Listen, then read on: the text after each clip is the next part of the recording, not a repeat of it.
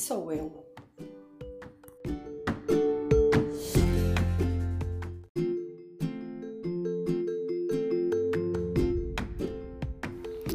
Olá, sou Angélica Souza, psicóloga clínica e psicoterapeuta de orientação psicanalítica em formação. Antes disso, fui professora de escola pública de educação básica por bastante tempo tempo suficiente para decidir que eu precisava mudar de profissão. Bem antes disso, eu fui adolescente e fui criança. Lembro bem do desejo de ir para a escola como uma forma de crescer. Lembro de aprender a ler e a alegria que era não depender que alguém lesse para mim. Depois, eu queria estudar para ser alguém, e para isso eu estudava muito para poder compensar o fato de não ser inteligente. Eu era muito fraca em matemática, tanto que tinha vergonha, mas como ser alguém era prioridade, eu enfrentava medos e vergonhas. Saber ler e ser alguém me acompanham até hoje. Então hoje eu leio mais que palavras, eu leio histórias de vida e continuo tentando ser alguém para quem precisa ser escutado.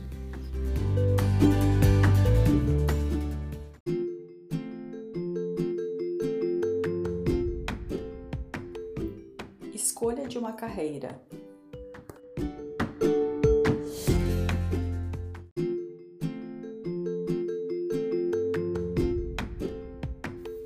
Aos 13 anos, eu sabia que não queria ser professora para sempre.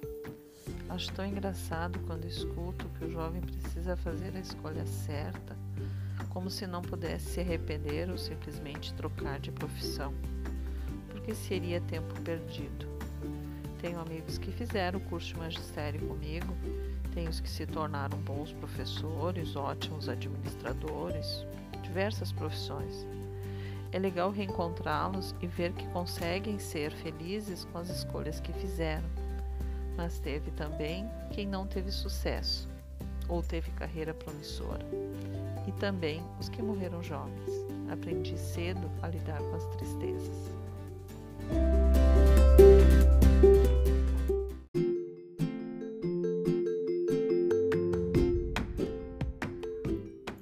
Aproveitando a vida.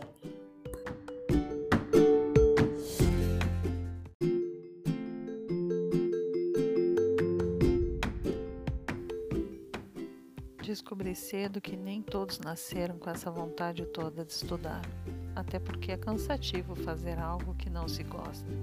Afinal, há tanta vida para ser aproveitada. Eis uma grande ilusão: fazer só o que se gosta.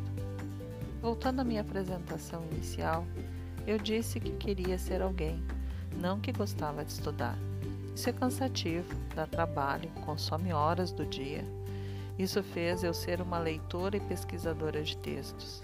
Eu queria entender como acontece essa tal aprendizagem. Quando eu já era professora de escola pública, comecei a ler sobre os processos de aprendizagem e descobri que existem formas diferentes de aprender. Eu, por exemplo, sou do tipo sinestésico. Não posso ficar o tempo todo sentado e preciso anotar tudo. Vocês já devem ter escutado alguém que aprendeu a tocar violão só de escutar. Essa pessoa tem uma aprendizagem auditiva. Isso me fez muito bem, saber que existem várias inteligências.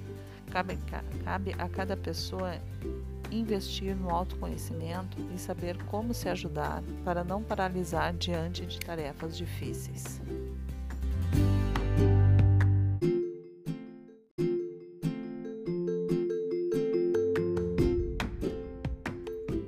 Pensando na sua dificuldade.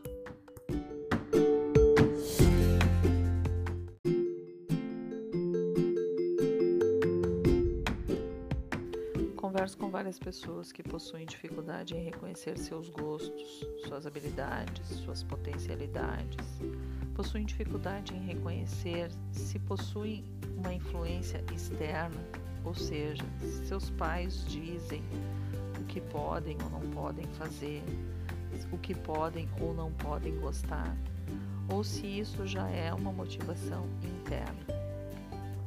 Um bom exemplo é a gente poder pensar no efeito que as mídias fazem na gente quando a gente vê uma notícia ou muito triste perceber se isso nos irrita ou se isso nos deixa triste, se isso interfere na nossa rotina durante o dia, ou então quando a gente admira muito uma celebridade e que a gente acaba querendo ficar parecido com essa celebridade, buscando uma certa identificação.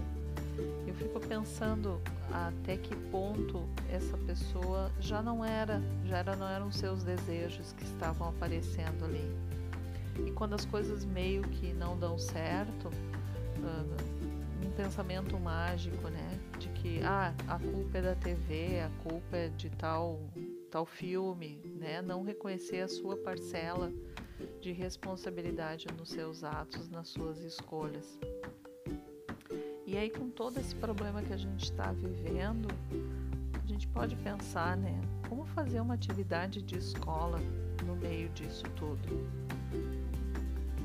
E eu acho que eu preciso, posso contribuir com vocês pensando, né, que o motivo precisa ser essa motivação pessoal, que talvez vocês ainda não saibam, mas que está na hora de buscar assim como eu tive que buscar a minha para eu poder sair da onde que eu estava, para eu poder chegar onde eu estou hoje, eu tive que encontrar essa minha motivação.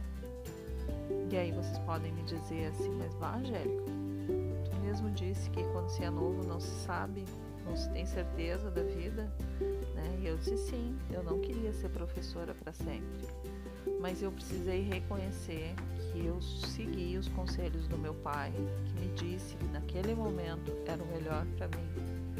Eu reconheci que os meus professores, talvez numa posição não tão positiva, né? Porque receber uma nota vermelha é um estímulo negativo.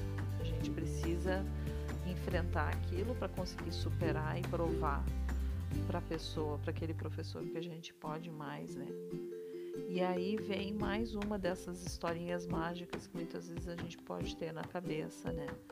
De que a gente só pode aprender em situações ideais. Não existem situações ideais.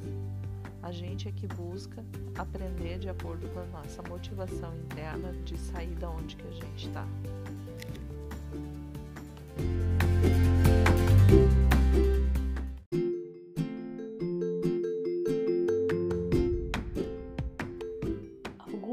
Dicas de organização.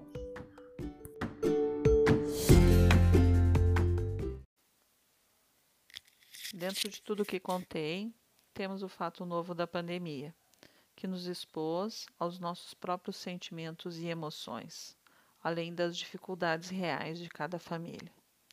O isolamento não foi inventado agora. Já existe há um bom tempo e ele é ilustrado através de livros e filmes, como vocês mesmos devem conhecer.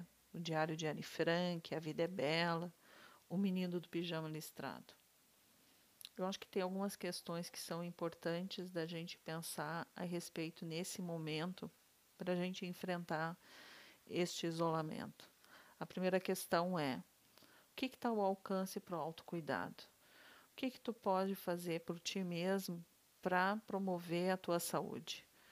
A questão do uso da máscara, do álcool gel, de, da rotina familiar para que não se contamine a família. Tá? A segunda questão é criar uma rotina. Tá? Pessoas que já passaram por essas por experiências parecidas, né, elas contam que fizeram para manter a sua saúde. Mantiveram hábitos regulares de higiene, atividade física, de, de estudo e principalmente também de lazer. Tá? Novamente, não é uma questão de gosto, mas de se adaptar frente a um problema de saúde. A terceira questão é buscar informações seguras. Tantas fake news, não é? Parece aquelas histórias de remédio receitado pela vizinha para dor de barriga. A gente não sabe a causa do dor de barriga dela, mas ela saiu contando e disse que aquele remédio é bom. Então fica Fica a dica para vocês, tá? A quarta questão é filtrar essas informações. Estar informado é uma coisa, ficar irritado e isso modificar o seu humor é outra. A quinta questão é saber buscar ajuda. O isolamento social pode aflorar sentimentos difíceis de lidar. Às vezes, virá algo mais complicado de resolver sozinho. De início, pode ser uma rede de apoio da própria escola, a própria família, mas talvez precise de um atendimento externo especializado. Ah, saiba buscar ajuda. Eu espero com que isso possa contribuir significativamente para vocês enfrentarem este momento e poderem estudar. Um beijo a todos.